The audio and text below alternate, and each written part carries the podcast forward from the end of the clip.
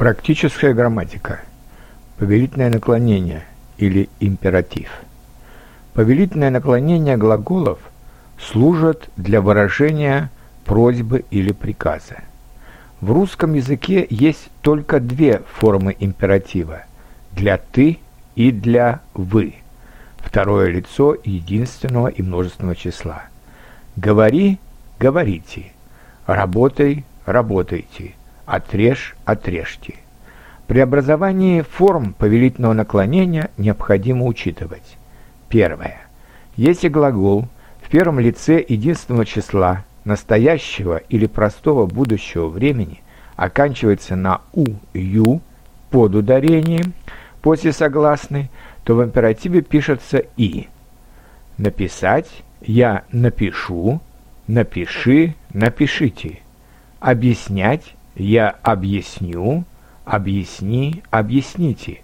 Говорить я говорю, говори, говорите. Смотреть я смотрю, смотри, смотрите. Второе. Если глагол в первом лице единственного числа имеет окончание «ую» без ударения после согласной, то в формах императива вместо «и» используют мягкий знак. Быть я буду, будь, будьте. Встать я встану, встань, встаньте. Проверить я проверю, проверь, проверьте. Отрезать я отрежу, отрежь, отрежьте. Третье. Если глагол в первом лице единственного числа имеет окончание «ю» после гласной, или после мягкого знака, то в императиве вместо «и» пишется «и» краткое «и». Читать «я читаю», читай, читайте. Уезжать «я уезжаю», уезжай, уезжайте. Работать «я работаю», работай, работайте. Пить «я пью», пей, пейте. Четвертое. У глаголов с возвратной частицей «ся» Сначала мы ставим окончание для императива, а потом только эту частицу, причем после гласной она превращается в «с», «с» плюс мягкий знак, а после согласной остается «ся». Вернуться, я вернусь, вернись, вернитесь. Радоваться, я радуюсь, радуйся, радуйтесь. Стараться, я стараюсь, старайся, старайтесь. Пятое.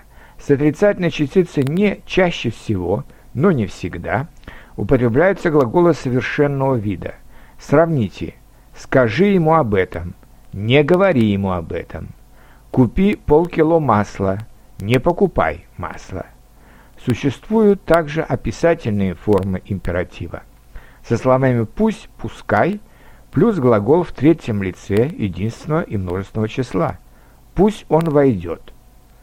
Пусть они войдут. Пусть он ждет меня. Пусть они ждут меня. Со словами «давай, давайте». «Давай пойдем в кино». «Давайте пойдем в кино».